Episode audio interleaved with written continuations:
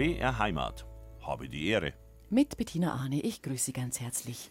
Wie reagieren Sie denn, wenn Ihnen jemand die Frage stellt, sag mal, bist du eigentlich glücklich? Ja, gell, da weiß man immer gar nicht so recht, was man eigentlich antworten soll. Meistens sagt man, ja, ja, das passt schon. Und wenn man dann so in sich hineinhört und in sich hineinfragt, dann sagt man, naja, es gibt ja schon eigentlich auch immer irgendwas, was einen ein bisschen Sorgen macht. Das ist jetzt die Frage, wie wir eigentlich Glück definieren. Und da kann unser heutiger Studiogast bestimmt ein bisschen weiterhelfen.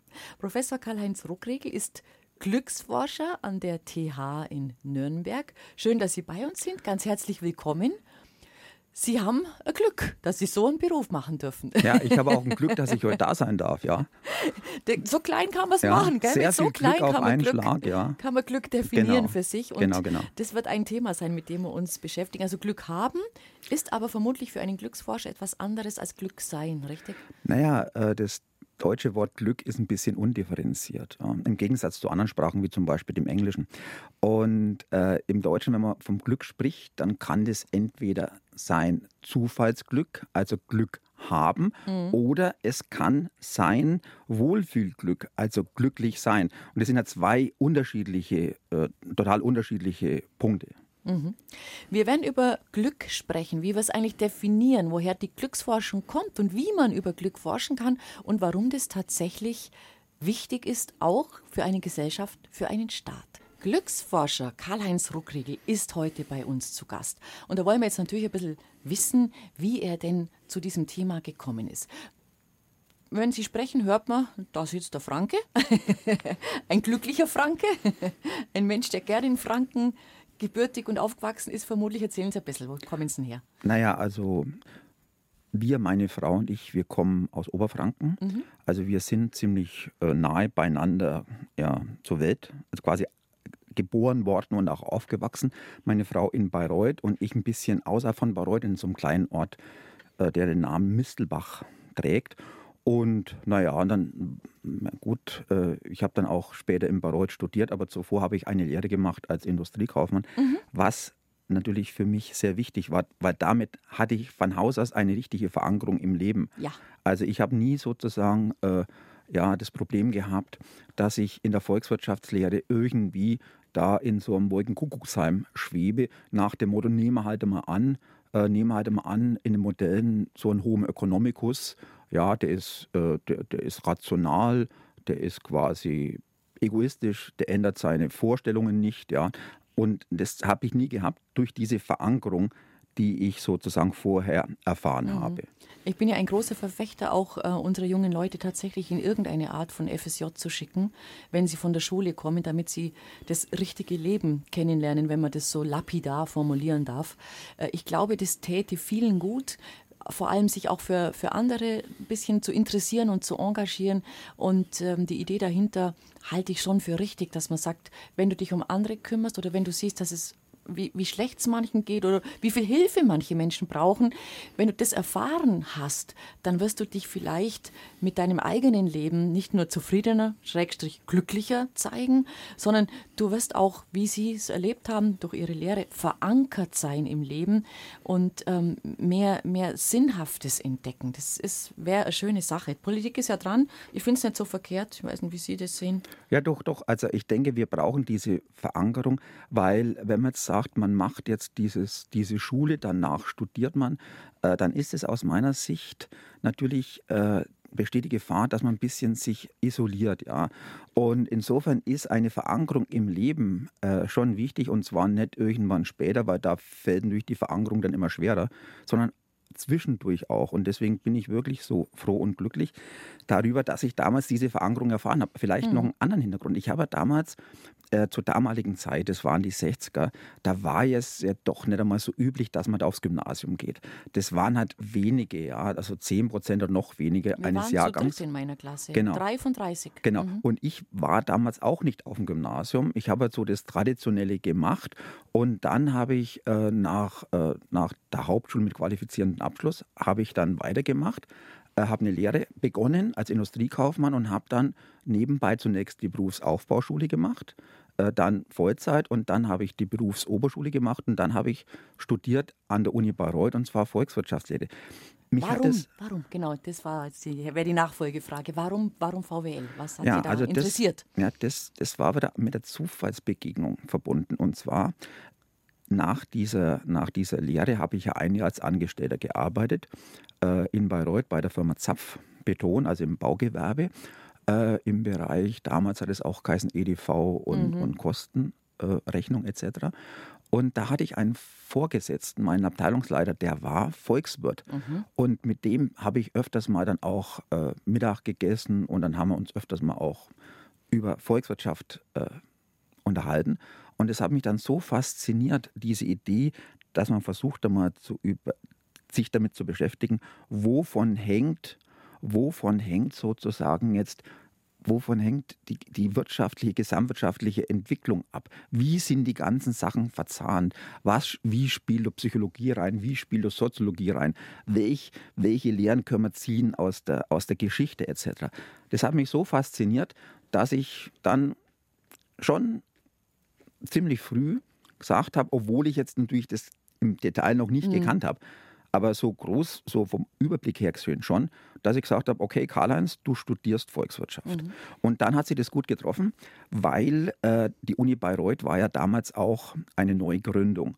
Und äh, gerade als ich fertig wurde im Jahr 79, begann dann im Wintersemester 79 äh, das Studium der VWL in Bayreuth. Und wir waren eine ziemlich kleine Gruppe, so ja, zehn schön, Leute. klar. da geht was ja. in, der, in der Lehre und in der Forschung, wenn man in kleinen ja. Einheiten ja. arbeitet, muss man ganz offen sagen. Können wir das mal schnell gegeneinander abgrenzen? BWL, also Betriebswirtschaftslehre und Volkswirtschaftslehre. Ich würde es jetzt, wenn man mich fragt, definieren, sagen, ähm, also ich glaube, BWL, da geht es um den Betrieb, also geht es dem Unternehmen gut und Volkswirtschaftslehre heißt, geht es dem Gesamtgefüge Staat oder Gesellschaft, ja. in dem ich ja. lebe, gut. Kann genau. man das so simpel also, formulieren? Genau, in der, die VWL orientiert sich natürlich stark äh, an der Politikberatung auch und natürlich auch äh, an der Erforschung der Zusammenhänge, wie hängt Inflation, Arbeitslosigkeit mhm. zusammen, welche Rolle hat die Geldpolitik, welche Rolle hat die Politik im Bereich Arbeitsmarkt, was kann man da machen und so weiter. Und äh, die, die BWL ist da mehr praktischer veranlagt. Die geht mehr, also, da geht es darum, wie Unternehmen jetzt mit ihren Ressourcen so umgehen, dass sie halt quasi äh, die Ziele, die sie haben, und die sind von Haus aus ja auch noch nicht richtig klar gewesen, äh, am besten erreichen. Zur damaligen Zeit, als ich, äh, mhm. als ich damals die Lehre gemacht habe und auch in den 70er Jahren, war dieser dieser, dieser, dieser Shareholder-Value-Ansatz nach dem Motto, es geht nur um die, um die, um die, um die Einkünfte der, der Anteilseigner, war nicht der Ansatz, der verfolgt wurde. Damals ging es mehr um den Stakeholder, der jetzt wieder kommt. Das heißt, Unternehmen haben eine Verpflichtung gegenüber allen, die ihm an den Unternehmen irgendwie äh, interessiert sind oder, mhm. oder mit denen das Unternehmen sozusagen zu tun hat. Also, also, Sie sind auch Ihren eigenen Leuten verpflichtet, nicht nur denen, die die den Anteile eigenen da. Leuten, aber mhm. auch, äh, aber auch dem Land, ja. der Gemeinde, mhm. Ja, aber auch den, den Lieferanten, den Kunden. Das ist eigentlich ja. ein schöner Ansatz, wenn der jetzt Ja, aber der kommt, kommt wieder, Hm, der schön. kommt wieder. Also auch Mhm. insbesondere in den USA wird es massiv wieder diskutiert und zwar auf hoher Ebene. Der, der, es gibt in den USA so, ein, so eine Vereinigung der CEOs, also der Chefs von Mhm. den großen Unternehmen, 200, und die haben im Jahr 2019 eine neu, ein neues Statement äh, verfasst, wo sie gesagt haben, ja, in der Vergangenheit haben wir uns stark in den letzten 30 Jahren an diesem Shareholder Value orientiert. Und Ja. jetzt geht es zum Ja. Stakeholder Value. Ja. Also Interessen an, an quasi an Mitarbeitern stehen im Mittelpunkt, an Kunden, an Lieferanten, aber auch äh, an, an der Politik, was können wir dazu beitragen, dass die Gemeinde entsprechend sich voranbringt. Und natürlich auch der Anteilseigner, aber quasi als ein, als ein, als äh, quasi als ein Kandidat unter, unter vielen. Ja. Nicht mehr alleinig auf die Shareholder Ja, ausgerichtet. Eigentlich die schöne Ausrichtung. Also man kann grob sagen, die, die Wirtschaftswissenschaften, ob nun BWL oder VWL, sind eigentlich Gesellschaftswissenschaften. Ja, das kann man schon sagen. Also es sind Sozialwissenschaften. Mhm. Sozialwissenschaften, Sozialwissenschaften. Und da geht es, wenn man es mal, wenn man die Wirtschaftswissenschaften mal so grundsätzlich auf einen Punkt bringt, es geht darum, wie man mit knappen Ressourcen so umgeht, dass die Ziele, die man verfolgt, am besten erreicht werden können. Mhm. Das ist der Grundansatz in den Wirtschaftswissenschaften. Und jetzt kommt die spannende Frage, Was macht da die Glücksforschung? Wie kommt denn die ausgerechnet in dem Bereich? Woher kommt das denn? Nee, an und für sich ist die Glücksforschung sozusagen die Grundlage. Weil, äh, wenn man sich mal überlegt, also welche Rolle spielt eigentlich Glück? Und äh, da kann man ja zurückgehen. Und wenn man zum Beispiel Aristoteles heranzieht, so was hat er gesagt, so im 4. Jahrhundert vor Christus, er hat gesagt, Glück ist das letztendliche Ziel im Leben. Und äh, also, also, also mhm. wenn man so andere Philosophen liest, liest, sagen die schon, das war so, das, der Glück, äh, Aristoteles hat in seiner Ethik so ein ersten grundlegenden Beitrag zur Glücksforschung gebracht. So, also dieses Thema ist ja etwas, was die Menschheit schon seit langer Zeit oder wenn nicht immer schon seit immer, immer schon hat, ja.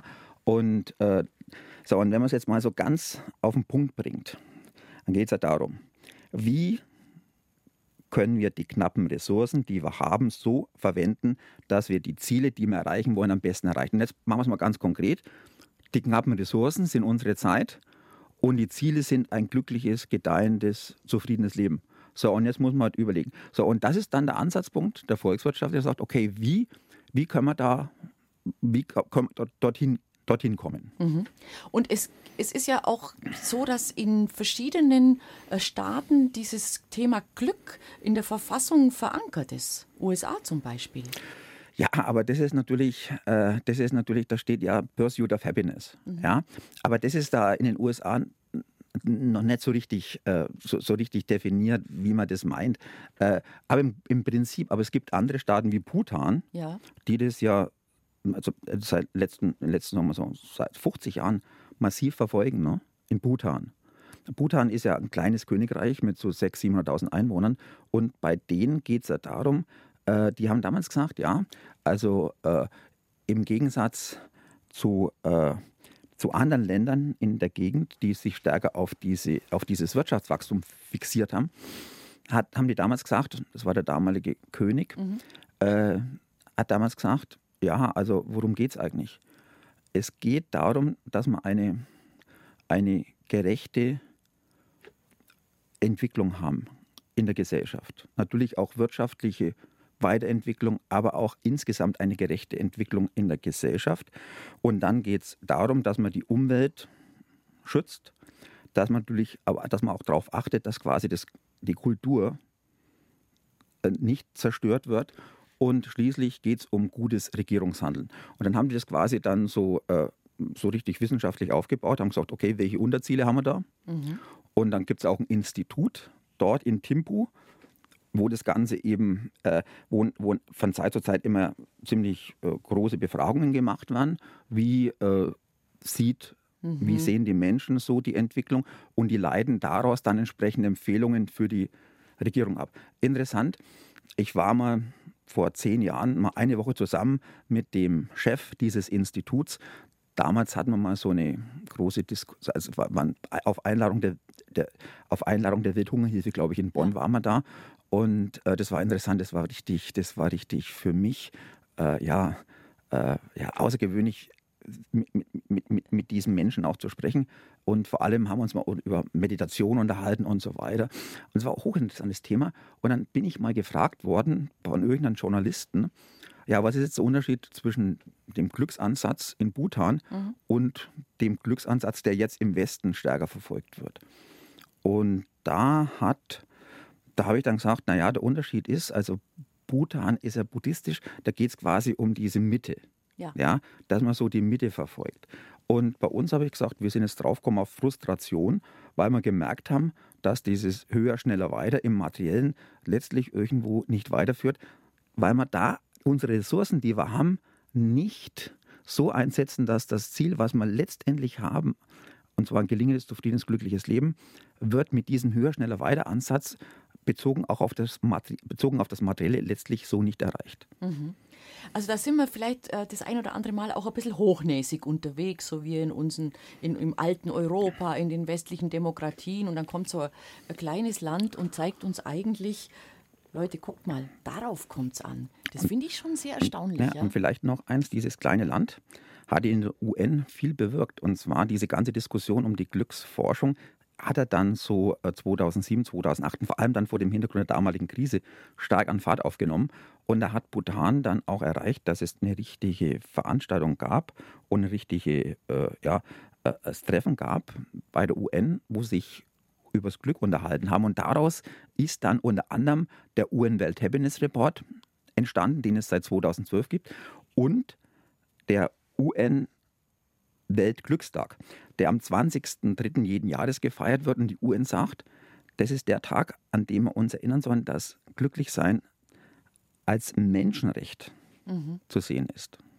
Ja, was für ein wunderbarer Gedanke. Wie sind Sie dann bei also zur Glücksforschung gekommen. Das werden Sie nicht gleich von Anfang an gemacht haben, vermutlich, sondern Sie haben wahrscheinlich erst klassische, mit der klassischen VWL zu tun gehabt. Naja, sagen wir so, äh, also ich hatte das Glück damals in Bayreuth, das war ja ziemlich breit aufgestellt. Es war nicht, wie man es heutzutage häufig hat, eine Verengung äh, des ganzen Studiums auf neoklassische Ansätze, die ja stark modellgetrieben sind, stark äh, formal mathematisch und die sozusagen auf der Grundlage dieser Annahme fußen. Das ist die Grundlage. Und wenn die weg ist, dann bricht alles zusammen, dass äh, wir im Konstrukt unterstellen ein Verhalten so gemäß Homo economicus, also rational, das heißt logisch widerspruchsfrei, dann egoistisch, das heißt die Interessen anderer nicht betrachtend und dass man quasi seine, seine Präferenzen im Laufe der Zeit nicht ändert, wenn nicht von mhm. außen her irgendwie eine grundlegende Änderung herbeigeführt wird. Also nach dem Motto, äh, ich sage heute, ich liebe sie und mhm. morgen sage ich, ich liebe sie nicht mehr. Das ist in dem das kommt quasi in dem Homo economicus nicht vor, weil der überhaupt diese Gefühle nicht drin hat. Also Gefühle sind da vollkommen außen vor gewesen. So, und das waren so der, das, also ich hatte damals das Glück, dass ich eben viel breiter war, in das, also und die Uni Bayreuth mhm. viel breiter war, eher staatswissenschaftlich ausgelegt, also auch stark andere Wissenschaften mit einbeziehen konnten, also Psychologie, Soziologie, äh, Geschichte. Recht und so weiter. Mhm. Jetzt kommt natürlich die große Frage, was ist denn eigentlich Glück? Viele werden vielleicht sagen, Glück, Glück ist doch, wenn ich zufrieden bin, bin ich doch glücklich. Ist das so schlicht erklärt? Naja, so mal so. Ganz grundsätzlich kann man sagen, äh, entscheidend ist, also wir sind glücklich, wenn wir uns wohlfühlen in unserem Leben, wenn wir das Gefühl haben, äh, dass unser Leben passt, gelingt. Also Glück, also zunächst mal ganz allgemein, Glück ist sozusagen so ein Indikator, wie unser Leben läuft. Ja, so eine Art Tem äh, Thermometer. So, und wenn man sich und wenn man sich jetzt ein bisschen stärker auch mit der Psychologie beschäftigt und das muss man natürlich machen. Und diese Glücksforschung ist ja fachübergreifend. Also da sind V-Wähler dabei, da sind B-Wähler dabei, also insbesondere im Bereich Management und Führung.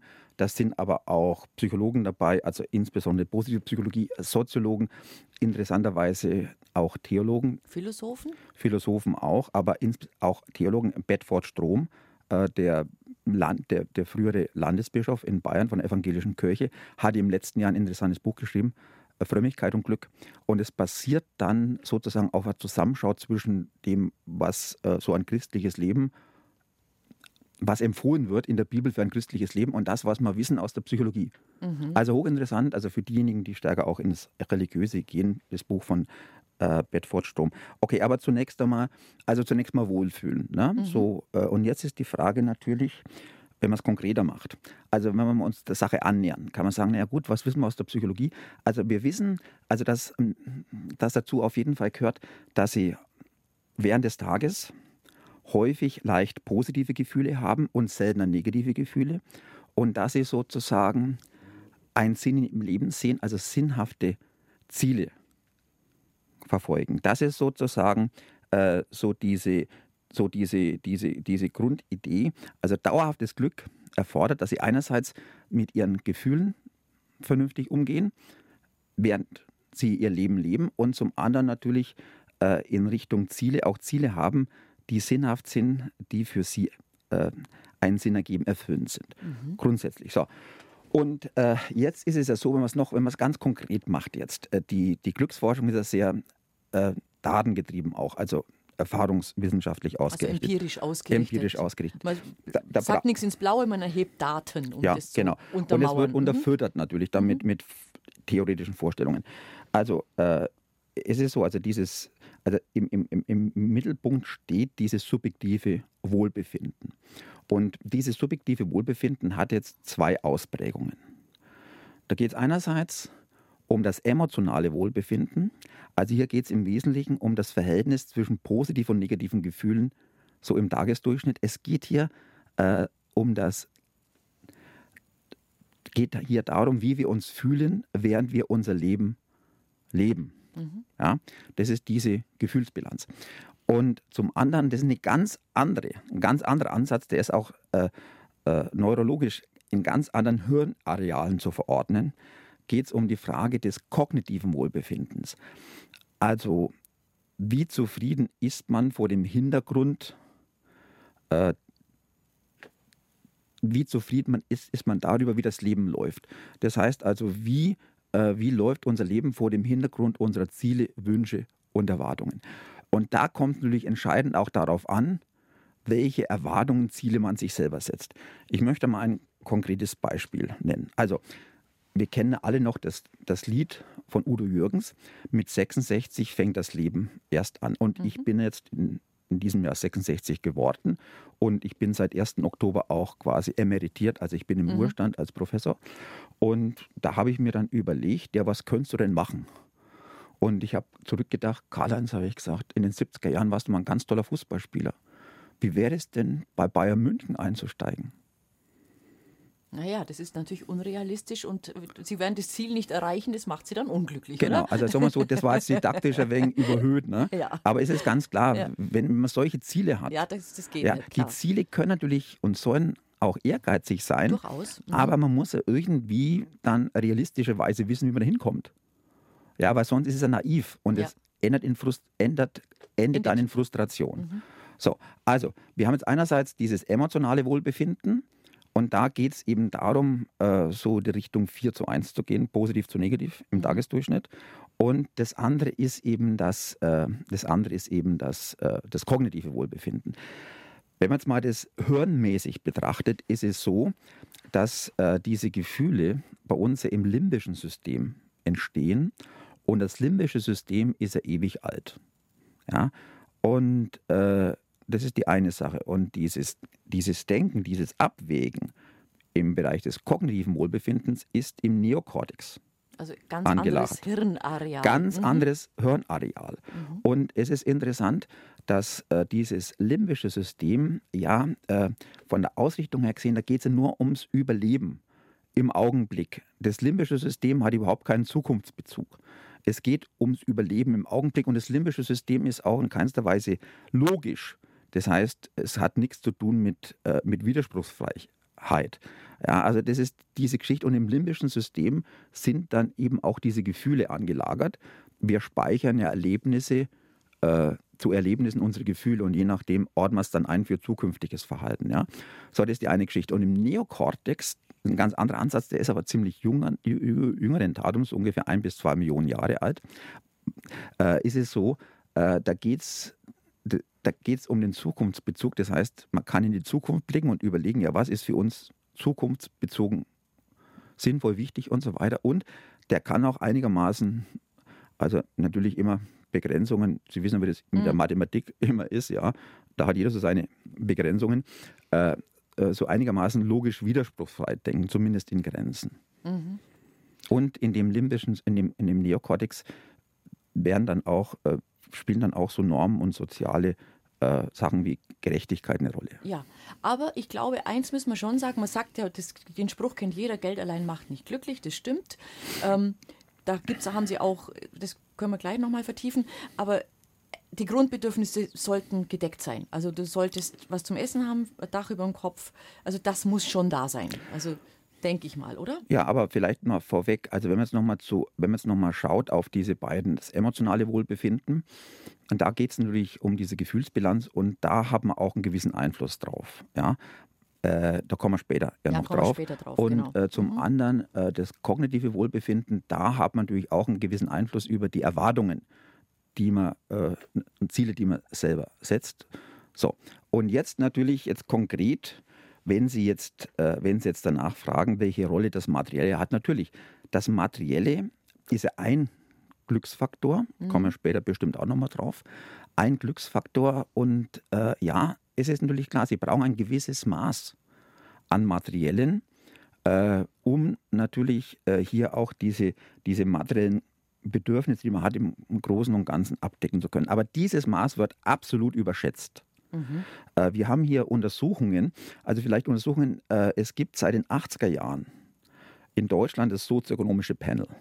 Und das ist quasi eine, eine, eine, eine, eine, eine Studie, eine, ein Panel-Ansatz. Das heißt, hier werden im Prinzip auf repräsentativer Basis immer dieselben befragt, mhm. über die Jahre hinweg. Natürlich, wenn welche ausscheiden, ja. werden neue hinzugenommen, das ist klar.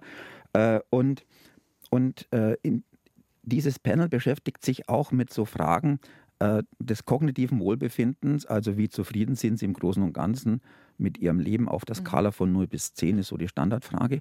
Äh, und auch äh, gelegentlich mit dem des emotionalen Wohlbefindens. Und da geht es halt darum, dass man schaut, ja, wie ist die Gefühlsbilanz äh, an einem speziellen Tag.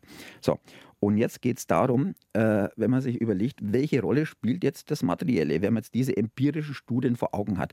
Und da gibt es jetzt Stand 2019 äh, Untersuchungen, äh, die darauf hindeuten, dass so jetzt im Durchschnitt, im Durchschnitt in Deutschland, und das war, waren die Werte 2019, die sind jetzt vielleicht ein bisschen höher durch die Inflation, die sich seit der Zeit gezeigt hat, äh, so ungefähr im Durchschnitt 2000 als Single 2000 äh, Haushaltsnettoeinkommen im Durchschnitt. Natürlich, wenn man jetzt wenn man jetzt vergleicht Magdeburg mit München, mhm. dann muss man sagen, München muss man vielleicht, nicht, muss man ja. vielleicht äh, einen Tausender drauflegen ja. und von Magdeburg kann ich 500 abziehen. Ja. ja, weil das ist natürlich auch eine Frage der Kosten. Und natürlich, das sind jetzt quasi für, für einen Single und das kann man entsprechend auch für eine kleine Familie, für eine Familie mit zwei Kindern und, und, und äh, fortführen. Da kommen wir zu hören. Mhm. Aber da, da gibt es dann Haushaltsersparnisse und mhm. so weiter. Und das heißt, im Großen und Ganzen ist das Materielle mehr oder minder begrenzt. Es mhm. macht keinen Sinn, äh, ständig dem Materiellen nachzuhasten. Will heißen, ähm, jemand, der diese 2000 im Schnitt, die, die, ähm, die, Sie als Antwort auf diese Frage eben ähm, herausbekommen haben, zur Verfügung hat, ist nicht proportional doppelt, dreimal, viermal so glücklich, nur weil er 4.000, 6.000, 8.000 hat. Absolut, um ja. das geht's, gell? Das ist so, mhm. der, der, der, Punkt ist der, wenn Sie dann mehr Einkommen haben, dann ist es so, dann, dann hat es mehr Einkommen kaum mehr einen Einfluss auf Ihre Lebenszufriedenheit. Wieso ist das so? Naja, das ist einfach damit zusammenhängend, äh, dass wir uns anpassen. Wenn wir mehr Einkommen haben über das hinaus, was halt zentral unbedingt wichtig ist, äh, notwendig ist, dann passen wir einfach unsere Ansprüche nach oben an. Das mehr ist dann genauso viel wie weniger. Oder der andere Punkt, wir vergleichen uns mit anderen. Der Vergleich ist ein Feind des Glücks, richtig? Ja. ja. ja. Du findest immer jemand, der ja. das größere Haus, also das Wenn man es mal so ganz allgemein macht, wenn man sagt, okay, wenn jetzt mal, wenn ganz, wenn es eine allgemeine äh, Erhöhung ist, ja, des Einkommens, dann, dann passt sich das an, weil die soziale Norm steigt. Wenn jetzt quasi der eine mehr bekommt, da muss, ein, also wenn einer, da, und wenn man es jetzt mit anderen vergleicht, wenn einer jetzt halt, äh, so in, im Ranking aufsteigt, muss einer absteigen.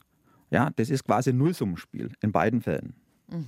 Das steht in allen einführenden Lehrbüchern zur Psychologie drin, aber in der Ökonomie man, fand man das in der Vergangenheit eigentlich nicht. Da ist man immer davon ausgegangen, dass mehr auch, dass das mehr, mehr Materielles auch mehr äh, Lebenszufriedenheit bringt. Ja, aber also jetzt rein vom Bauchgefühl, jetzt ja. sind wir gerade beim Bauchgefühl, äh, finde ich das ganz logisch, dass es äh, so nicht ist. Ja, aber Weil, Lehrbücher äh, was habe ich denn davon, wenn ich, wenn ich, viel Geld habe und ich bin krank? Was habe ja. ich denn davon, wenn ich viel Geld habe, aber mir fehlt in meinem Leben ein Partner? Absolut, also ja. das, deswegen also, ist es wichtig, man muss, man muss natürlich das Ganze, also das Einkommen, das Ganze im Gesamtzusammenhang mit den Glücksfaktoren sehen. Ja, und da muss man eine Abwägung treffen. Wo setze ich meine Zeit so ein, dass alle Glücksfaktoren letztlich dazu beitragen, um äh, unsere Lebenszufriedenheit, unser Glück zu verbessern. Jetzt stellen wir natürlich eine vielleicht provokante Frage an den Volkswirtschaftler, an den Wirtschaftswissenschaftler.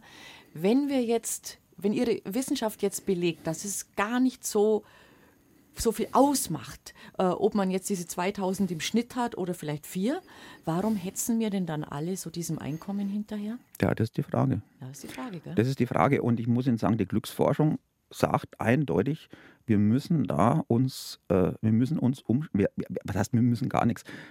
Wenn wir äh, unsere, unser Glück im Auge haben, ja, dann ist es so, dann sagt die Glücksforschung empirisch belegt und auch theoretisch unterfüttert, dass wir dann schauen müssen, das soll das Materielle, wir sollen uns nicht ständig an dem schneller, höher, weiter orientieren, BIP-Wachstum um des Wachstums willen, sondern man sollte sich überlegen, was ist wichtig für unser Leben? Welche Glücksfaktoren sind wichtig? Und natürlich jetzt politisch betrachtet, äh, was ist wichtig als Voraussetzung in einem Land, damit sich alle gedeihlich entwickeln mhm. können? Mhm. Ja, und da muss man dann halt zum Beispiel den, den OECD Better Life Index aufgreifen und da gibt es halt dann Faktoren, die wichtig sind äh, für die Lebenszufriedenheit als makroökonomisch in einem Land. Und das sind zum Beispiel Bildungssystem, Gesundheitssystem, Umwelt, dann Förderung der Zivilcourage, dann, äh, dann Work-Life-Balance und solche Sachen. Und an denen muss man sich orientieren. Und da denke ich, haben wir ja einiges noch zu machen. Also oh ja. wenn ich beispielsweise an die Bildung denke, und da kann man sich durchaus mal an Ländern orientieren, die auf, der, auf diesem Ranking, gibt es in dem, in dem, in dem äh, in diesem, in diesem UN World Happiness Report seit 2012 immer so ein Ranking, quasi auf der Basis des kognitiven Wohlbefindens, also dieser Lebenszufriedenheit, äh, ist es so, dass da immer seit der Zeit die skandinavischen Länder auf den vorderen Plätzen sind. Ja, das weiß man, äh, gut, das mhm. sind 130 Länder, die sie ja. beim letzten Report da äh, aufgeführt haben. Und wir sind so natürlich jetzt auch nicht so schlecht, aber uns geht es ja auch nicht so eichschlecht, so im Platz 16 rum, wie die USA, vielleicht 14 oder so. Äh, und, äh, aber wenn Sie Länder anschauen wie Afghanistan, ist am letzten Platz. Natürlich, ja, natürlich. das wundert einen auch nicht. Nein, ja. natürlich. Aber insofern gesehen machen doch viele Junge eigentlich jetzt ein bisschen was richtig, weil ja die, die unsere klassischen Arbeitsmodelle, die wir alle gelebt haben, so die Fünf-Tage-Woche und Hetz, Hetz, Hetz, die, die werden ja gerade ein bisschen hinterfragt, gerade von den Jungen. Da hört man oft mhm. diese, diese viel geschimpfte Generation Z ähm, oder Generation Y, die sagen, ja, ich will arbeiten, ich wirklich möchte, aber ich möchte schon auch ein bisschen leben dabei. Das ist gar nicht so verkehrt Ja, das dann, ist oder? überhaupt nicht verkehrt. Soll man uns vielleicht einmal an der Stelle mit den Glücksfaktoren beschäftigen? Genau. Also, wenn, was sind unsere wichtigen Faktoren, die zu unserem, zu unserem Glücklichsein beitragen? Kognitiv, äh, äh, emotional, was immer. Da sind natürlich an erster Stelle gelingen soziale Beziehungen, weil wir Menschen sind das sozialste Wesen auf dieser Erde. Gibt natürlich Ausnahmen, ja. wissen wir auch. Äh, aber so von Haus aus ist es so. Dann geht es um Gesundheit. Dann geht es um Engagement und etwas tun, was man als sinnhaft ansieht. Sei es jetzt, äh, natürlich soll das, soll das mit der Arbeit anfangen, ja? Arbeit, aber auch Freizeit, Hobby, Ehrenamt, was auch immer. Dann haben wir ein Bedürfnis nach einem gewissen Maß an persönlicher Freiheit. Wir wollen eine gewisse Selbstwirksamkeit erleben. Ja? Dann haben wir natürlich die Möglichkeit, durch unsere innere Haltung Einfluss zu nehmen. Da kommen wir später noch drauf. Bin ich dankbar? Bin mhm. ich optimistisch und so weiter? Und natürlich, man braucht ein gewisses Maß an Einkommen. Das haben wir vorhin haben schon besprochen. Gesagt, ja. Das sind jetzt diese Glücksfaktoren. Ja. Und wenn Sie es jetzt mal so ökonomisch betrachten, also so abwägend, ja, also knappe Mittel ist die Zeit. Ziel ist ein gelingendes, zufriedenes, glückliches Leben. Und da muss man natürlich dann sagen, ja, wie gehe ich jetzt um mit der Zeit? Und da muss ich halt dann schauen, dass ich die Zeit so einteile, dass ich mit den Glücksfaktoren gut zurechtkomme. Und das macht die Generation Z mhm. und die Generation Y. Die ist eigentlich viel ökonomischer unterwegs. Ja, die sagt, okay, was ist wichtig? Ist es nicht so, dass die nichts arbeiten wollen? Nein, nein, nein. nein die sind nein. engagiert, aber das muss einen Sinn ergeben. Ja. Und die müssen sich wohlfühlen, wo sie das arbeiten. Die, möchten, die müssen nicht jeden Tag wenn die jeden, wenn die zittern müssen, auf die Arbeit zu gehen, wie sie wieder quasi vom Chef zusammengestaucht werden, dann gehen die halt nicht hin. Und Geht das ist gut mehr, so. Also ich als Babyboomer konnte das nicht. Nein, wir konnten das, das nicht. Da, wir waren immer zu viele. Also wir haben noch in einer sehr, ich glaube, das dürfen wir für uns beide sprechen, ja. wir sind durchaus in einer sehr hierarchischen Arbeitswelt Ja, und wir waren immer zu viele und gewesen, wenn, ja. wenn, wir gesagt haben, ja, wir möchten uns vielleicht auch einmal so Work-Life-Balance-mäßig ja, bis drei für die Insel, ja. Mhm. Aber das ist, die Jungen haben das jetzt vor dem Hintergrund dieser demografischen Entwicklung nicht mehr, die können sich jetzt aussuchen. Deswegen müssen die Unternehmen auch umdenken, ob sie wollen oder nicht. Da haben jetzt die Jungen ein bisschen Glück gehabt. Ja, ja. wenn man so will, dass ich so betrachtet schon. Ja. Ach, das ist schon alles, es ist schon spannend, gell? Ja. Das Thema, es ist enorm spannend. Ja. Und wie immer mein alter dummer Spruch, den ich gerne zitiere: Alles hängt mit allem zusammen. Natürlich. Deswegen habe ich Volkswirtschaft studiert. Ja, spannend. Ja. Glücksforscher Karl-Heinz Ruckriegel ist bei uns zu Gast. Ich würde vor den 11 Uhr Nachrichten noch gern eine Frage an Sie richten, die wir gerade während der Musik lief so ein bisschen angerissen haben, sozusagen. Ähm, Glück, klar, ich kann mir Ziele setzen und versuchen, die zu erreichen, also realistische Ziele. Ich habe Sachen, die mich glücklich machen, sinnvolle Arbeit, ich bin gesund, meiner Familie geht's gut, alles schön. Nun leben wir aber nicht im luftleeren Raum. Wir sind ja umgeben, gerade in diesen Tagen, in dieser Zeit, brauchen wir bloß nachher die Nachrichten wieder hören. Wir sind natürlich trotzdem auch umgeben von, von Elend. Von Elend, von Krieg, von Krisen und äh, sogar wenn sie uns nicht betreffen, wirken sie auf uns. Und, und jeder empathische Mensch empfindet äh, Mitleid und Schmerz, wenn er entsprechende Bilder sieht. Das stört natürlich das Glück schon auch. Also, dass man einfach sieht, mir geht's gut, aber es gibt so viele andere Dinge. Ja, der, Punkt ist, der Punkt ist ja dieses, also dieser Ansatz in der Glücksforschung, natürlich basierend in dem Fall auf der positiven Psychologie, äh, dient ja auch dazu, aber das werden wir vielleicht später vertiefen, wie man es dann genau, wo man genau ansetzen kann, dient ja genau dazu, dass man in solchen Situationen resilienter wird. Ja. Wissen Sie, es hat ja kein, ja, ne? es, mhm. das ist, wir haben uns über verschiedene Sachen unterhalten, wie die Situation in Afghanistan mhm. ist und so weiter und dieser, dieser schrecklich dramatisch, äh, unbeschreiblich. Äh, und, aber die Frage ist, wie gehen wir damit um? Ja, wir müssen eine gewisse Resilienz haben, um überhaupt die Möglichkeiten, die wir haben, die jetzt als Einzelner für den Einzelnen jetzt nicht so dramatisch groß sind, mhm. um die überhaupt dann positiv einzusetzen, um was zu ändern. Ja, wenn sie nicht resilient sind und quasi das Ganze sie erdrückt, dann gleiten sie in die Depression ab, in die Passivität und in die Krankheit. Und damit ist keinem geholfen. Weder ihnen noch äh, anderen, die mhm. in schwierigen Situationen sind. Mhm, mh. Also mir hat mal ein Studiogast das auch so erklärt, äh, ging um ein ganz anderes Thema, aber da sind wir auf ähm, zum Beispiel jetzt sieht man es ja viel, wenn man in der Fußgängerzone beim Einkaufsbummel unterwegs ist, vielleicht in der Weihnachtszeit, gesagt hat, sie werden sehr viele Menschen sehen, die betteln. Manchen werden sie es glauben, manchen werden sie es nicht glauben, aber jedenfalls sie sehen da menschliches Leid. Sagte, sie werden es nicht schaffen, sie werden nicht jedem was reintun können. Und dieses, sie können nicht jedem helfen, macht ihnen sofort ein schlechtes Gefühl und sie, sie schleichen sich da vorbei und zucken die Schulter ein, denken, oh, jetzt habe ich doch vorhin schon, jetzt kann ich doch dem nicht schuld. Sagte, machen Sie sich davon frei, überlegen Sie, was Ihre Möglichkeiten sind, Gutes zu tun und setzen Sie diese Möglichkeiten gezielt um. Sagen Sie, na, ich unterstütze jetzt die Sternstunden zum Beispiel. Da kann ich spenden, ich kann diese Summe spenden. Also, dass er sagt hat, man muss sich selber da auch die Größe zugestehen, dass man nicht alles Elend der Welt beseitigen kann, dass man aber im Rahmen seiner möglichen sehr wohl seine Möglichkeiten sehr wohl was tun kann und dass es einem damit dann einfach besser geht. Ja, das würde ich auch so sehen. Genauso. Schöne Sache. Wir haben uns in der ersten Stunde darüber unterhalten, welche Faktoren uns eigentlich glücklich machen. Da waren Beziehungen dabei, also das soziale Geflecht, in dem wir uns bewegen. Dann Gesundheit, dass es uns gut geht, dass wir eine Arbeit haben, die uns sinnvoll vorkommt und uns auch mit Freude erfüllt und die ein Einkommen bringt, mit dem wir gut leben können. Und dass wir ein bisschen persönliche Freiheit haben zu entscheiden, mache ich jetzt dies oder mache ich jetzt das, wann nehme ich meinen Urlaub und so weiter. Also gibt es viele Faktoren und es ist ein Faktor, den wir noch gar nicht angesprochen haben. Wir sind gerade vorhin in unserem Gespräch während der Nachrichten drauf gekommen. Für gläubige Menschen ist Religion natürlich auch etwas, was sie glücklich machen kann. Ja, auf jeden Fall. Äh, das ist ein Punkt, äh, der auch als Glücksfaktor gesehen werden kann. Äh, also, aber hier geht es quasi um, um gemäßigte Religiosität. Also es geht hier nicht um Extreme. Nein. Ja, also die sind dann, die sind dann eher schwierig.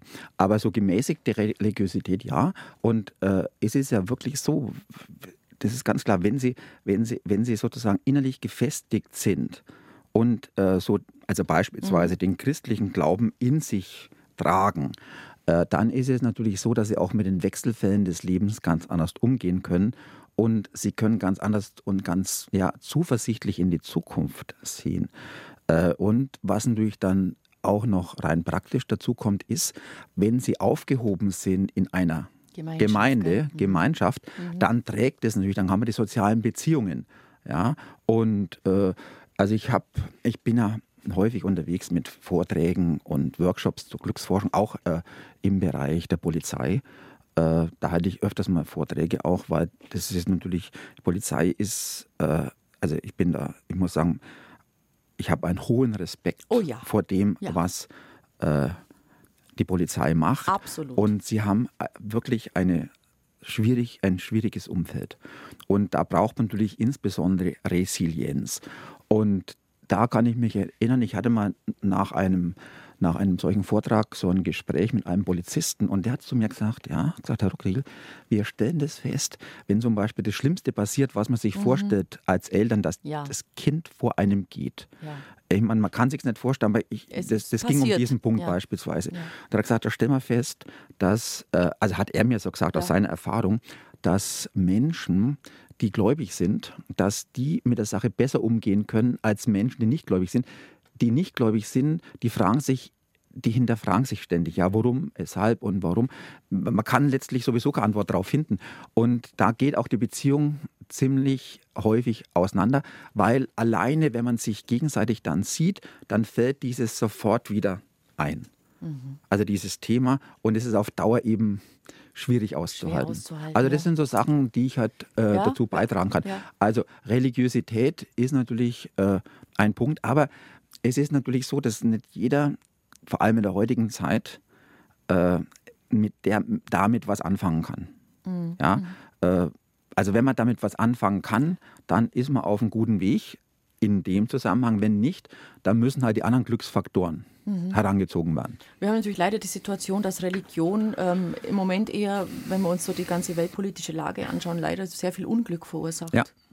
Aber es ist auch die Extremversion, das sind ja. halt Extremversionen. Ja, ja, Das sind Extremversionen. Und deswegen muss man sich davor hüten, äh, dass man in das Extreme geht. Und da muss man, man muss, also aus meiner Sicht muss man da halt auch sagen, gut, äh, ich meine, das gibt das Christentum, das gibt den Islam, das gibt das Judentum, das gibt den Buddhismus, das gibt den Hinduismus, Hinduismus. den Konfuzianismus, was immer. Ja. Und ob das im Einzelfall eine Religion ist oder ob das keine Religion ist oder bloß eine Art, äh, das Leben zu bewältigen, so wird der Buddhismus häufig auch äh, beschrieben, äh, das sei mal dahingestellt. Aber man muss da eigentlich sagen, okay, äh, da soll halt jeder nach seiner Fasson glücklich mhm. werden, aber nicht versuchen dann andere sozusagen, äh, die eben eine andere, ein anderes Verständnis haben, dann niederzumachen. Ja. Können wir nicht sogar so weit gehen, dass wir sagen, ähm, glücklicher müsste eigentlich auch ein Mensch sein, der die Toleranz hat und die Größe, den anderen ihren Weg zu lassen? Ja, natürlich. Ja, das, das gehört natürlich dazu, ja. Äh, aber ich möchte vielleicht nochmal zurückkommen auf Bedford Strom. Wir haben das eingangs ja mal besprochen. Bedford Strom, ich kenne den schon seit langer Zeit. Äh, Bedford Strom äh, war ja, bevor er Landesbischof wurde und später auch dann Vorsitzender des Rats der evangelischen Kirche in Deutschland, war ja so von Haus aus an der Uni, an der Uni Bamberg, hatte eine Professur für systematische Theologie an der evangelischen Fakultät. Und er hat sich damals schon mit Fragen des Glücks beschäftigt. Ich kann mich erinnern, der hat mal ein Sammelband rausgegeben, so, äh, so im so 2010 rum, äh, so rein auf der wissenschaftlichen Basis, so Theologie, was wissen wir über das Glück und so weiter, war hochinteressant.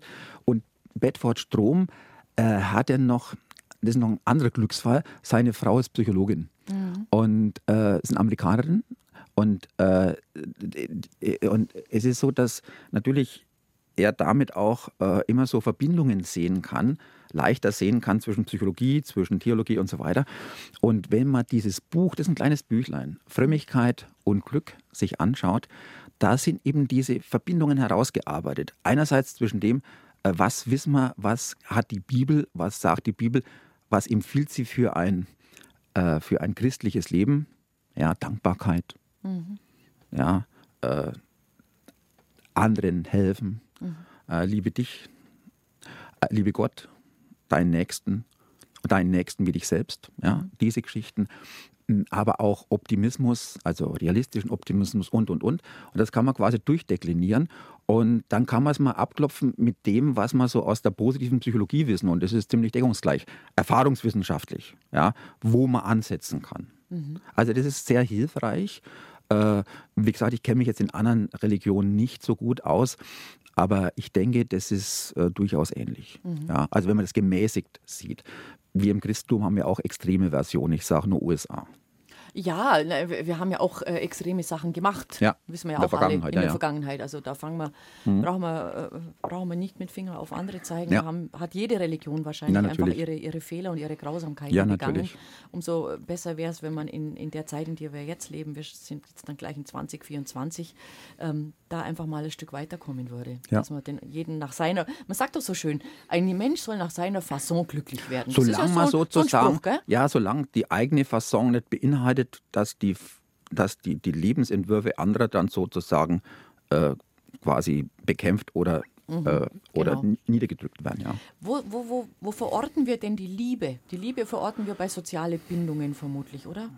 Ja, äh, die Liebe jetzt im Sinne von kameradschaftlicher ja, die Liebe. Von, im Sinne von Also Mann nicht romantisch. Also romantisch ist er romantisch, also ich äh, so nach dem Motto äh, quasi hier diese, diese, diese, diese, diese äh, Schmetterlinge im Bauch und so weiter. Das ist natürlich eine vorübergehende Geschichte. Das wissen wir Das ist neurobiologisch. Genau. ist ein Aber so, Hormonüberschuss, so die, ja. Mhm. natürlich die Liebe, die Liebe, da geht es ja darum, wenn man es mal so jetzt auf die partnerschaftliche Liebe bezieht, und da geht es ja darum, was wissen wir, was macht langfristig gelingende Paarbeziehungen aus?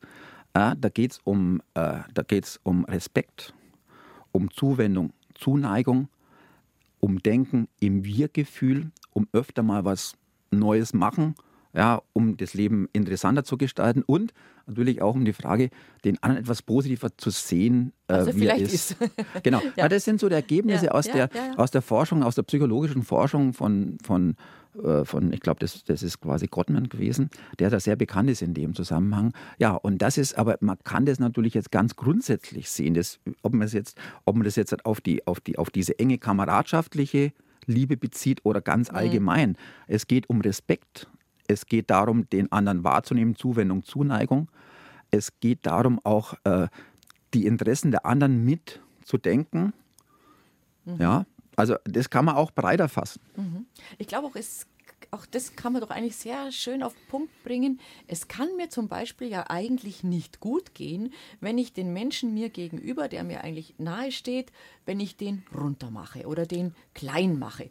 Ähm, da gewinne ich keine Größe. Also wir Gegenteil, wissen, wir ja. wissen aus der Forschung, das ist hochinteressant und das hat er als Eingang auch gefunden in die Ökonomie, also in einführenden weltweit äh, verbreiteten Lehrbüchern, Manque Taylor beispielsweise, äh, Economics, das sind jetzt in den neueren Au- Auflagen sind schon Aussagen drin, dass für uns Fairness, ein guter Umgang mit anderen wichtig ist. Ja, wichtig ist. Und also nicht dieses Egoistische. Ja, das, das Egoistische ist ja quasi bloß eine Annahme innerhalb des Homo economicus Konstrukts, um äh, bestimmte Zielrichtungen vorzugeben bei der Berechnung von Modellen. Ja? Äh, also das, ist ein, das ist ein reines Konstrukt. Die Frage ist, wie ist der Mensch wirklich? Und da wissen wir äh, aus der Anthropologie beispielsweise, dass wir vor 400.000, 500.000 Jahren, dass die Menschen damals äh, äh, Konkurrenz bekamen äh, bei der, bei der, beim Einsammeln, beim Gewinn leicht zugänglicher Nahrungsmittel. Deswegen muss man sich überlegen, ja, was machen wir dann? Die sind halt zu schnell, da kommen mehr so ran, also die, die, die sind schon weg, die Früchte am Baum. Also was machen wir dann? Äh, und da äh, ist es dann so gewesen, dass man halt sich zusammentun musste, um äh, beispielsweise ja, Tiere besser jagen zu können. Und das ist natürlich klar, so eine, also man braucht eine Kooperation. Ja. Und Kooperation setzt Fairness voraus, weil sonst funktioniert es nicht. Und das haben wir quasi in uns drin. Also wir haben von Haus aus die Grundeinstellung, also bis auf Psychopathen, die sind ein bisschen anders zu sehen, aber gibt es ja Gott sei Dank nicht so viele, aber ein paar gibt es immer. Äh, äh, die Grundeinstellung auf Fairness. Und das stellt man zum Beispiel auch fest, wenn man entsprechende äh, Experimente mit kleinen Kindern macht, also so, so sieben, acht Monate. Also ein Experiment ist beispielsweise, die Kinder sehen so einen Zeichentrickfilm und da gibt es einen Good Guy und Bad Guy. Also einer, der quasi freundlich ist, der anderen hilft und einer, der das Gegenteil davon ist. Tom ja? und Jerry. Ja. Und äh, dann danach äh, gibt man denen die Möglichkeit, mit Puppen zu spielen, die halt so ausschauen wie die beiden. Und da haben die Puppen, die quasi äh, den Good Guy machen, den absolut sozusagen ist Cinderella. Mit den anderen wollen- kaum Kinder spielen, ja. Also wenn überhaupt. Dem wollen sie nichts zu tun haben. Ja. Ja, ja glaube ich sofort. Also das, das zieht sich durch. Aber allerdings natürlich, wenn Sie jetzt in Ihrer Jugend, in der Kindheit erfahren, dass andere Sie ständig sozusagen nicht wertschätzen, dass anderen in ihrer engsten Umgebung ihr Leben wurscht ist, dass sie eher ausgebeutet werden, ja, dann wird es überschrieben. Dann wird es überschrieben, dann sagt man, ja gut, die anderen sind doch genauso ja. egoistisch. Dann wird es überschrieben. Mhm. Und interessant ist, das wird natürlich auch beeinflusst, wurde in der Vergangenheit beeinflusst, wird aber immer noch beeinflusst der, durch die Wirtschaftswissenschaften in der Ausbildung, weil wenn man das, diese Homo economicus Annahme setzt, wonach der Mensch egoistisch ist, na, irgendwann einmal ist es dann so, dass also nach einer gewissen Zeit äh, des Studiums nimmt man das dann eher an und da fällt man sich dann auch ein bisschen anders wie andere, die jetzt keine Wirtschaftswissenschaften studiert haben. Auch daran muss man denken, das sind Prägungen, die man bekommt. Ja. Aber von Haus aus ist es so, dass wir Menschen, dass wir Menschen auf Fairness aussehen. Und äh, wir sind ja soziale Wesen, also uns tut es auch gut, wenn wir sehen, dass es anderen gut geht. Mhm. Auch das sind Ergebnisse, die wir aus der Forschung wissen, insbesondere aus der positiven Psychologie. Mhm. Deswegen kann man ja nur Menschen, denen es vielleicht äh, nicht so gut sind, raten, wenn sie wieder in der Lage sind oder wenn sie sich in der Lage sehen würden, sich zum Beispiel ehrenamtlich zu engagieren oder wirklich was für andere zu tun, im Rahmen ihrer kleinen, bescheidenen Möglichkeiten, dass es ihnen dadurch selber auch wieder ja, besser gehen das würde. Man auch. Depressive, ein großes Thema. Ja, mhm. aber jetzt machen wir so ganz allgemein, es gibt Untersuchungen darüber. Also die OECD, also vielleicht nochmal OECD, vielleicht ist überall geläufig. Die OECD ist ja so ein Think Tank äh, in Paris und für die westlich ausgerichteten Industrieländer. Ja? Also Organisation für, für wirtschaftliche Zusammenarbeit genau, in Europa. Genau, genau. Ja. Und, und die ist ja 1961 gegründet worden und äh, die beschäftigt sich auch natürlich mit solchen Sachen. Und die haben äh, im Zusammenhang mit dem OECD Better Life Index, äh, welche Faktoren sind wichtig, haben sie sich unter anderem auch mit Ehrenamt beschäftigt. Und die kommen zum Schluss, dass Menschen, die ehrenamtlich tätig sind, dass die nicht nur eine bessere Gefühlsbilanz haben, sondern auch verglichen mit welchen, die es nicht sind, höhere Zufriedenheitswerte, wenn sonst alles gleich ist. Mhm. Also sowohl das kognitive als auch das emotionale Wohlbefinden fließt ein. Und das ist eigentlich ganz klar, weil Ehrenamt heißt ja, Sie können etwas machen, was Sie sich ausgesucht haben. Ja, Sinnbezug ist da. Dann Ehrenamt äh, gibt Ihnen quasi ja eine neue Aufgabe, wenn Sie jetzt in den Ruhestand reden. Ja, und Ehrenamt führt auch dazu, dass Sie sozial unterstützt werden und schafft auch Selbstvertrauen. Also Ehrenamt ist eine Win-Win-Situation. Ja? Mhm. Für, für denjenigen, der es macht, aber auch für denjenigen, der das Ehrenamt für sich Davon als profitiert. Unterstützung mhm. erfährt. Also mhm. Ehrenamt kann ich nur empfehlen. Mhm. Ich mache da auch einiges. Mhm. Es ist natürlich vielleicht schon auch, ob man glücklich ist oder sich glücklich fühlt oder sich glücklich schätzt, lieber Herr Ruckriegel, eine Frage der Veranlagung oder Einstellung. Wir kennen alle dieses Bild von, für den einen ist das Glas halb leer, für den anderen ist es halb voll. Ähm, ja, ist es Veranlagungssache, ob ich ein, die einen gehen leichtfüßiger durchs Leben und leichtherziger und positiver und die anderen sind ein bisschen schwergängiger unterwegs. Ja, äh, man kann, also was man feststellen kann, wir haben drei Faktoren, die hier mit Einfluss haben. Das sind zum einen äh, die äußeren Lebensumstände, dann natürlich äh, unser Verhalten und schließlich auch äh, die Veranlagung. Und dass die Veranlagung eine Rolle spielt, die nicht gerade gering ist, mhm. wissen wir aus Zwillingsstudien. Ja. Ja. Gut. Äh, aber wenn man jetzt mal überlegt, die Frage ist immer, was kann man machen? Und äh, also wo man ansetzen kann, und das ist natürlich der Kernansatzpunkt auch der positiven Psychologie, und das spielt auch eine große Rolle neben diesen, neben diesen Veranlagungsgeschichten, ist unser Verhalten. Und da setzt dann quasi auch eben die positive Psychologie an und sagt, okay, was, was kann man machen? Und wenn man die, diese, diese ganzen Geschichten einmal so, so, so, so, so, so, so schlagwortartig zusammenfasst, na, was kann man machen? Man kann äh, schauen, okay, dass man, dass man sich mit etwas beschäftigt, was einem selbst was gibt, Stichwort persönliches Wachstum. Sei es jetzt Arbeit, sei es jetzt Hobby, sei es Ehrenamt, was auch immer. Dann zwischenmenschliche Beziehungen und dann Beiträge zur Gesellschaft. Ja, und da ist es natürlich auch wieder Ehrenamt und solche Sachen. Mhm. So, die kann man zunächst mal nehmen und kann sagen, okay, und dann natürlich, äh, was natürlich auch noch ein Punkt ist, Religiosität ist natürlich auch ein Punkt. Ja, der steht auch äh, mit dabei, aber der, der, so, so, der ist ja dann eher unterstützend, würde ich mal sagen, weil das fließt dann auch in zwischenmenschliche Beziehungen mhm. und so mhm, weiter mit mhm. an und, und, und quasi in Fragen, wo verwende ich meine Zeit, helfe ich an und so weiter. Äh, okay, das, das ist quasi diese Zielebene. Und dann zum anderen kann man sich natürlich überlegen, und das ist die zweite Ebene, äh, ist die Frage natürlich mit diesen Gefühlen. Ja, und da haben wir natürlich enorm viel gelernt die letzten Jahre äh, mit, diesen, mit dieser Gefühlsbilanz. Vielleicht mal ganz grundsätzlich. Also bis vielleicht vor 25 Jahren, so ist es zumindest mein Kenntnisstand, hat sich die Psychologie weniger mit der Frage beschäftigt, welchen Sinn positive Gefühle haben, über das hinaus, dass wir uns halt gut fühlen, aber welchen tieferen Sinn das hat. Äh, ja, wieso fühlen wir uns gut? Ja? Äh, welche Wirkungen hat das? Man hat sich mehr mit negativen Gefühlen beschäftigt. Da ist eigentlich klar, die negativen Gefühle sollen uns irgendwie vor was warnen. Ja?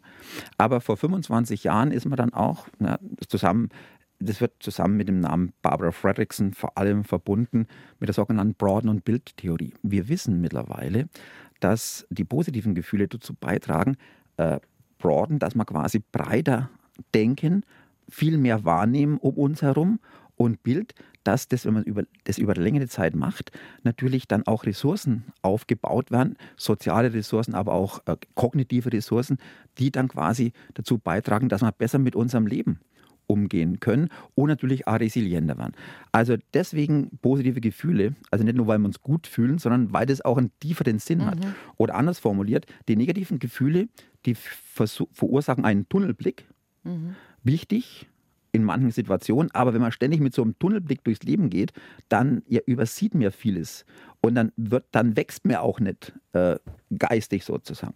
Deswegen ist es wichtig, so von Haus aus eher so breiter durchs Leben zu gehen, was nicht heißt, dass sie von Fall zu Fall dann schnell einen Tunnelblick machen müssen, ja, aber dann ja. wieder aufmachen.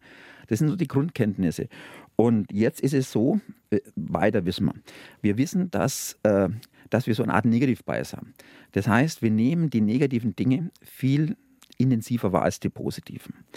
Und die Frage ist. Darf ich fragen, ja? warum? Ich vermute, dass es was mit Überleben zu tun hat. Also, dass der Mensch warum, gepolt war. Also sagen wir so, warum? Als Schutz? Äh, das, das ist ja quasi, das Ganze ist ja, ist ja quasi verankert im limbischen System. Mhm, mhm. Und diese Programmatik, die da drin ist, ist ja ewig alt. Und das ist natürlich, früher war der Mensch ja ein sehr, möchte ich mal sagen, äh, ja, das ging ja immer ums Überleben und auch das ging letztlich ums Überleben der ganzen Gattung Mensch.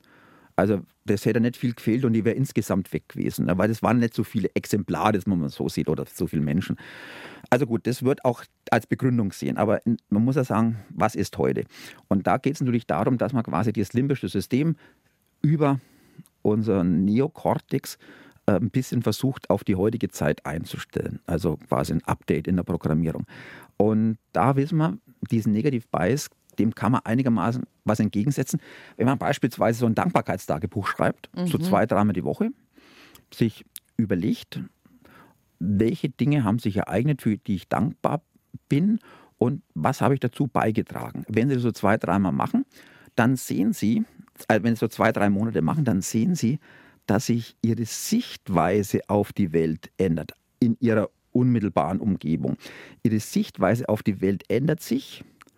Die Sichtweise wird realistischer, das heißt positiver. Mhm. Das geht nicht darum, sozusagen positiv zu denken, ständig. Nein, es geht darum, realistischer zu denken und dadurch natürlich auch äh, eine stärkere Resilienz zu gewinnen aufgrund dieser eher positiven Gefühle. Mhm. Und natürlich, das heißt ja nicht, dass man negative Gefühle jetzt quasi ausblendet. Es gibt immer wieder negative Gefühle, aber da muss man sich überlegen, was man da machen kann. Also wenn ich zum Beispiel jeden Tag mit negativen Gefühlen auf die Arbeit gehe, dann muss ich mir überlegen, woran es liegt. Und dann muss ich halt die Konsequenzen ziehen. Mhm. Ja? Also das ist quasi sozusagen der Grundansatz, mit diesen Gefühlen. Und dann muss man sich auch überlegen, ob es wirklich Sinn macht, sich über alles aufzuregen. Ja, ja genau. Also es gibt, man sollte sich nie über Sachen aufregen, die man nicht ändern kann.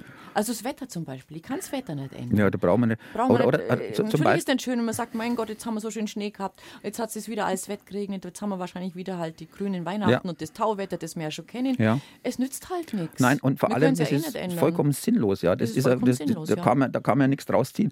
Man, man, man macht nur seine Gefühlsbilanz, bringt man durcheinander, wenn man sich ständig aufregt für solche Sachen, die, die keinen Aufreger wert sind. Also beispielsweise, ein gutes Beispiel ist immer Aufregen im Stau. Ja, was wollen Sie da ändern? Wenn Sie im Stau stehen, dann brauchen Sie immer aufregen, ja.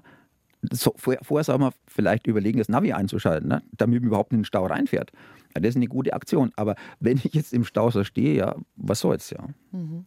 Da tust du vielleicht eine gute Musik Ja. rein oder Ja. schaltest einen Podcast an oder Genau. führst ein nettes Ge- oder fährst sogar raus und sagst, komm, haben Ja. wir nicht vorgehabt, lass uns jetzt mal eine schöne Kaffeepause machen. Absolut. Ich Irgendwas, habe. Mhm. ich hab das aber auch erst gelernt, ja. Also. Ich, seitdem ich mich so intensiv mit der Glücksforschung beschäftige, seit, seit 2000, 2005, als ich damals das Buch von Richard Leard gelesen habe, der ist ein sehr renommierter Ökonom, London School of Economics, die glückliche Gesellschaft. Ich habe mich damals dann immer breiter aufgestellt, stark in die positive Psychologie bin ich eingestiegen, aus Soziologie und habe ich viel gelernt, äh, was da diskutiert wird. Und seit der Zeit, wenn Sie meine Frau fragen würden, die würden auch sagen, ja, das hat auch unserer Beziehung sehr gut getan. Also das ist, man hat natürlich nicht alles in der Hand, aber man kann den, den, den Blick auf manches Ja. einfach ein bisschen verändern. Ja. Und das mit dem Dankbarkeitstagebuch, das finde ich ganz spannend, dass Sie das so konkret ansprechen. Denn genau das hat auch äh, der Professor Volker Busch, der Neurologe und Neurowissenschaftler, der auch schon Mhm. das ein oder andere Mal hier zu Gast war, genau das gesagt. Er hat gesagt, da ging es um schlechte Stimmung, um Ja. Depressionen. Er hat gesagt, er empfiehlt seinen depressiven Patienten immer, sagt er, nimm ein Buch und schreib jeden Abend auf, jeden Abend, jeden Abend, was war gut, was war schlecht. Ja.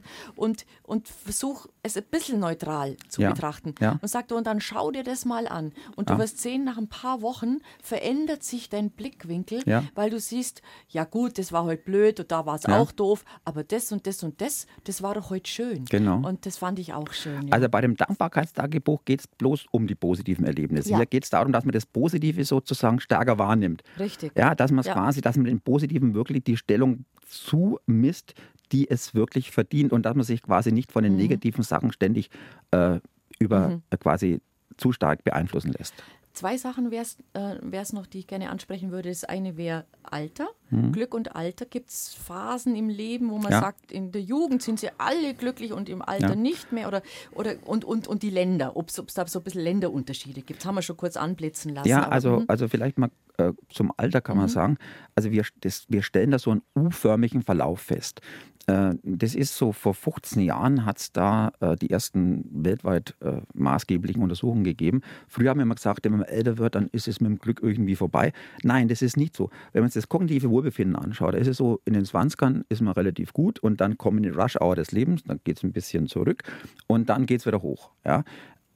wenn man es jetzt genauer anschaut zwischen Mann und Frau, ist es so, dass äh, üblicherweise die Frauen immer ein bisschen, nicht sehr viel, aber ein bisschen über den Männern liegen. Aber, also auf Deutschland bezogen mit den Daten des Sozio sozioökonomischen Panels, aber das, der Punkt ist, so mit Mitte 60 ist es so, dass die Männer dann noch weiter ansteigen ein bisschen und die Frauen dann eher abbrechen im Durchschnitt.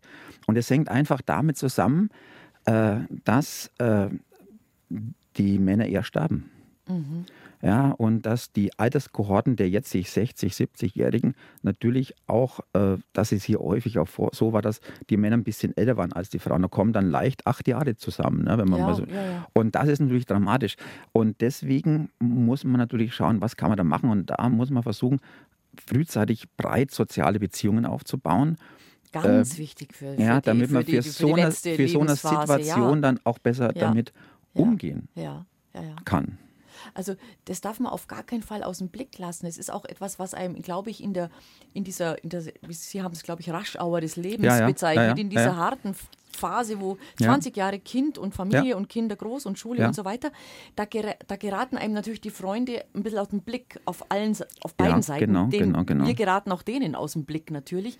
Das muss man konsequent wieder angehen. Genau, aber ich möchte noch einen anderen Punkt erwähnen. Und zwar, äh, wir, kann wir können ja insgesamt versuchen, das, das, das, das Glücksniveau in Deutschland zu heben. Jetzt mal am kognitiven Wohlbefinden, also mit der Zufriedenheit angefangen, aber auch mit den anderen, mit den emotionalen.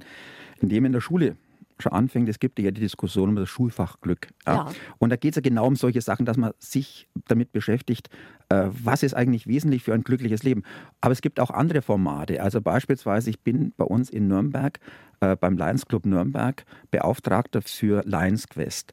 Und Lions Quest ist sozusagen, es ist, das ist ein Programm, welches äh, bei Kindern bei, in, in Schulen äh, sozusagen welches darauf sich ausrichtet, äh, die Psyche, die, die, die soziale und emotionale Kompetenz im Unterricht zu stärken. Und da gibt es entsprechende Seminare, die dann Lehrer besuchen, um sich mit dem entsprechenden Rüstzeug auszustatten.